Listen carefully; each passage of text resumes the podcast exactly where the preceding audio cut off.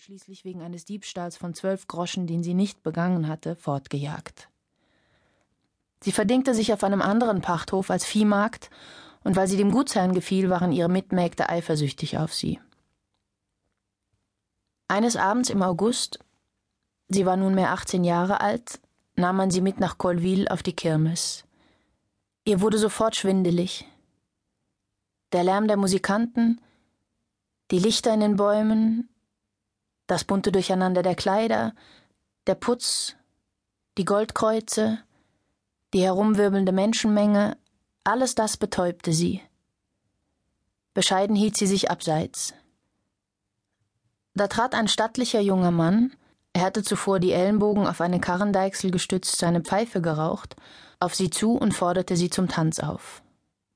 Er bezahlte Apfelwein, Kaffee, Kuchen, kaufte ihr ein seidenes Tüchel und trug ihr, im Glauben, sie verstände ihn, an, sie heimzugeleiten. Am Rhein eines Haferfeldes zwang er sie roh zu Boden. Sie bekam Angst, begann zu schreien und er machte sich davon. An einem anderen Abend wollte sie, auf dem Wege nach Beaumont, an einem großen Heuwagen, der langsam dahinfuhr, vorüber, und wie sie sich an den Rädern hindrückte, erkannte sie Theodor wieder. Ohne irgendwelche Verlegenheit redete er sie an und sagte, sie dürfe ihm nicht böse sein, der Wein sei schuld daran gewesen. Sie wusste nicht, was sie antworten sollte, und am liebsten wäre sie weggelaufen. Gleich darauf sprach er von der Ernte und von den Großen in der Gemeinde. Sein Vater wäre von Colville weg und habe den Ecohof übernommen, so dass sie jetzt Nachbarn seien. So, sagte sie.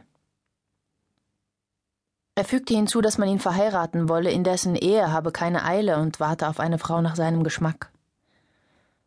Sie senkte den Kopf. Da fragte er sie, ob sie nicht auch ans Heiraten dächte. Sie lächelte und sagte, es sei nicht recht, dass er sich über sie lustig mache.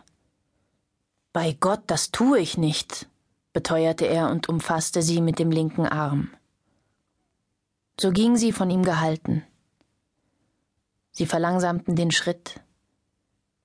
Der Wind war weich, die Sterne funkelten, die mächtige Heufuhre vor ihnen schwankte dahin, und die vier Gäule schleppten ihre Hufe durch den aufwirbelnden Staub. Dann bogen sie von allein nach rechts ab. Er drückte sie noch einmal an sich. Sie verschwand im Dunkel. In der Woche darauf erlangte Theodor von ihr ein Stell dich ein nach dem anderen. Sie trafen sich hinter dem letzten Gehöft an einer Mauer unter einem einzelnen Baum. Sie war nicht unschuldig wie wohlgehütete junge Damen. Die Tiere hatten sie aufgeklärt, aber gesunder Menschenverstand und natürliche Ehrbarkeit bewahrten sie vor dem Fall. Dieser Widerstand steigerte Theodors Verliebtheit, so dass er ihr, um sein Gelüst zu befriedigen, oder vielleicht wirklich treuherzig, einen Heiratsantrag machte. Sie wollte nicht daran glauben. Er schwor bei Tod und Teufel. Bald danach gestand er ihr etwas Unangenehmes. Seine Eltern hatten ihm das Jahr vorher einen Ersatzmann gekauft, aber jeden Tag konnte man ihn doch ausheben. Dienen zu müssen war ihm greulich. Diese Schlappheit nahm Felicité als ein Zeichen seiner Liebe. Die ihre verdoppelte sich dadurch. Sie stahl sich nachts hinaus, und beim Stelldichein quälte Theodor sie mit seiner Angst und Not.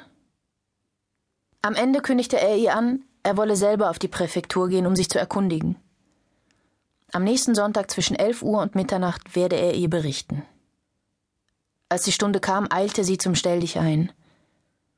Statt seiner fand sie einen seiner Freunde. Der teilte ihr mit, dass sie ihn nicht wiedersehen dürfe.